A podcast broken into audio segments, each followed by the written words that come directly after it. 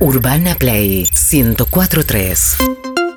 Bueno, y ahora sí, Ari Hergot, ¿a Sí. quién tenemos en el Zoom que está ansioso? Se tomó 18 mates, está mirando con la cortina, sí. Tenemos al señor Román Petreniuk que nos va a hablar de el Argentum Online, la Copa Argentum Online. la Pero Copa. antes de hablar con él, si querés, la Copa Argentum Online, anota, Lisi. Perfecto. vamos a hablar, vamos a incorporar algunos, algu- algunos Conceptos. conceptos, algunas palabras que por ahí no Por teníamos. favor, ¿sí? por favor. ejemplo, el MORG.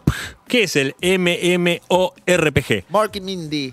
Podría ser, pero no. En este caso son los videos, eh, los videojuegos de rol multijugador. Son los videos de rol, estoy haciendo Multijugador, Lisi. Masivo en línea. Exactamente, de eso. Eso se trata. Que sería como los juegos de rol de tablero, Sí. ¿no? Como el Dungeons and Dragons, Calabozos y Dragones. Pero Si- online. Si vieron Stranger Things, vieron que los chicos están jugando a un jueguito Sí. de rol. Bueno, eso, pero online. eh, el más reconocido de todos por ahí sería el World of Warcraft, War- por si les suena. Warcraft sí. Bueno, Sí, sí, sí. sí, que- eh, ese sería como el, el gran eh, eh, juego de estos eh, reconocidos. Pero, pero, pero, hay uno, uno de esos videojuegos que es argentino, ¿eh? que se hizo en el año 1999, se llama Argentum Online, se fue creando como una, una comunidad ahí que lo que hacen es crear su personaje, su avatar, ¿no? Sí. Eh, como sea, con determinadas características, y a partir de ir teniendo una experiencia online, van mejorando en experiencia, mejorando su, su personaje y todo eso.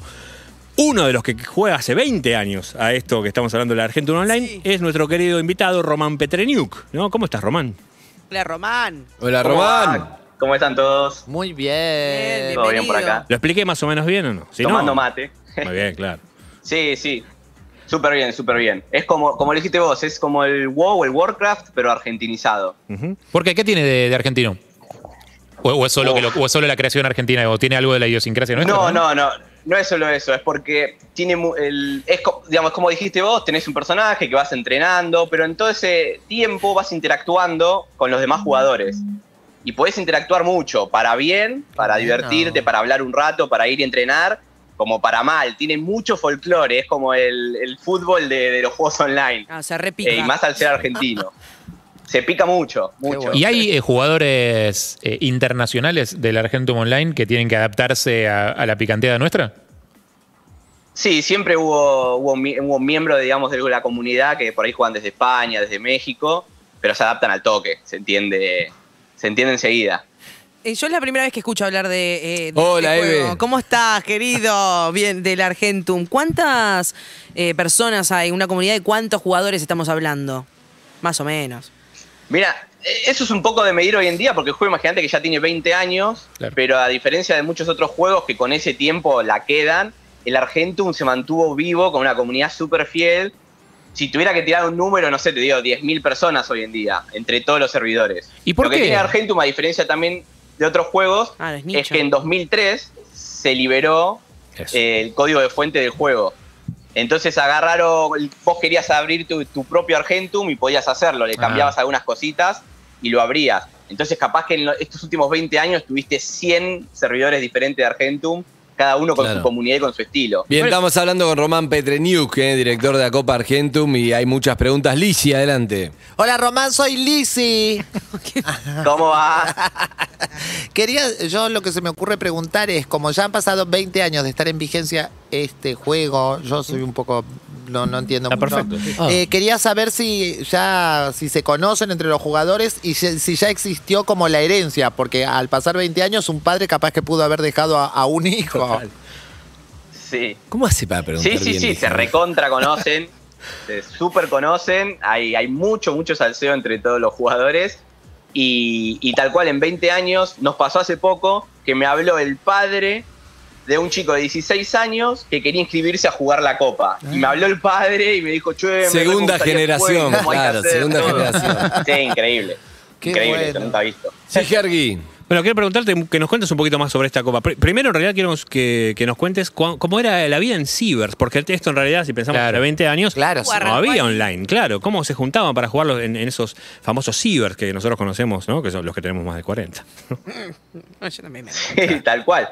Eso fue una de las ventajas que tuvo el juego, que era de gráficos eh, reducidos, entonces se podía jugar en cualquier computadora y también se jugaba mucho en los cibers. Era ir horas y horas a jugar a, a los cibers y ahí dentro del mismo ciber incluso se hacía capaz que una comun- subcomunidad de juego y después iban, entrenaban juntos o iban y y hacían duelos juntos. Eso es lo que tenía el juego, que vos podías hacer lo que quieras. Era como, como los Sims, Claro. pero en, en un mundo virtual cuando los Sims tenías que jugar en una casita y nada más. Vamos a explicarle a los que no saben los Sims. Es un juego también virtual en el cual vos creas tu Ah, claro. avatar, podés armar tu casita, eh, le podés poner- te podés cortar el pelo. Tenés que estar como muy atento. Que Si yo quiero jugar a ser Casiari, ¿puedo, por ejemplo? por ejemplo. Ay, me encanta. Y podrías, te pones el nick y le haces más o menos la carita que sea parecida y Claro. te metes. Me pongo una remera negra, el Sí. chao, listo, y ahí arranco. Le pones a vender libros. Puede- se puede hacer todo eso. De hecho, el juego Casiari, vas a Uruguay, te puede dar un infarto. A firmar cuántos libros. Hacer algo con eso. Pero, eh, Román, ¿cuánto se traslada de la vida virtual a la vida real? Ese personajito que creaste, ¿cu- ¿cuánto te invade tu vida? Y mira, no, no sé si te invade tanto el personaje, pero por ahí sí las horas que estás metido eh, dentro del juego y de la comunidad. Porque después eh, pasaba que había mucha gente que estaba siete horas jugando juntos, cinco, cuatro, y después salían y a la noche salían juntos a bailar.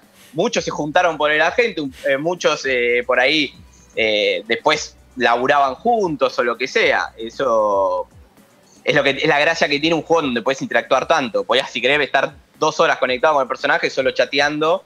Y pongámonos en contexto de que estamos hablando de los años 2000, Claro. donde de pedo existía el MCN, no sé. Total, total. Bueno, eh, y en este caso está, está bueno contar que es. Nosotros venimos hablando mucho de esports, ¿no? En esta columna. Sí. Hablamos del Call of Duty, de- del, del CSGO, hablamos de League of Legends, hablamos de todos juegos extranjeros. Mm. Pero bueno, hay entonces, eh, con, a través de la Copa Argentina Online, un juego, un esport argentino. ¿Esto es así a través de ustedes? Exactamente, exactamente. Como les dije antes, había, hay por lo menos 100 servidores que se crearon a lo largo de la historia del Argentum.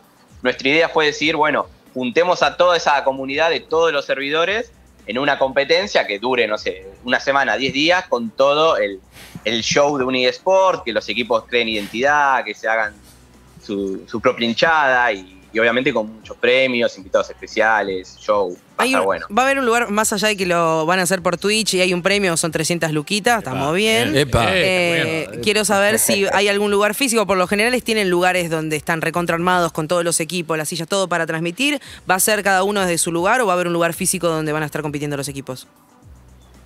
Mira, en esta oportunidad eh, creamos un estudio que le llamamos el estudio de la Copa Argentum, pero va a ser solo para la producción y para los casters, que serían como los relatores. Tenemos un equipo de cuatro relatores que va a estar ahí transmitiendo por Twitch.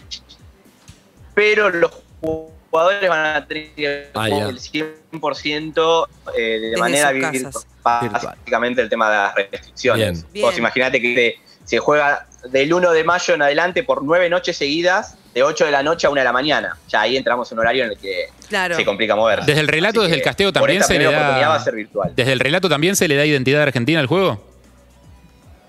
Sí, sí, eso es hermoso, es ver un partido de fútbol.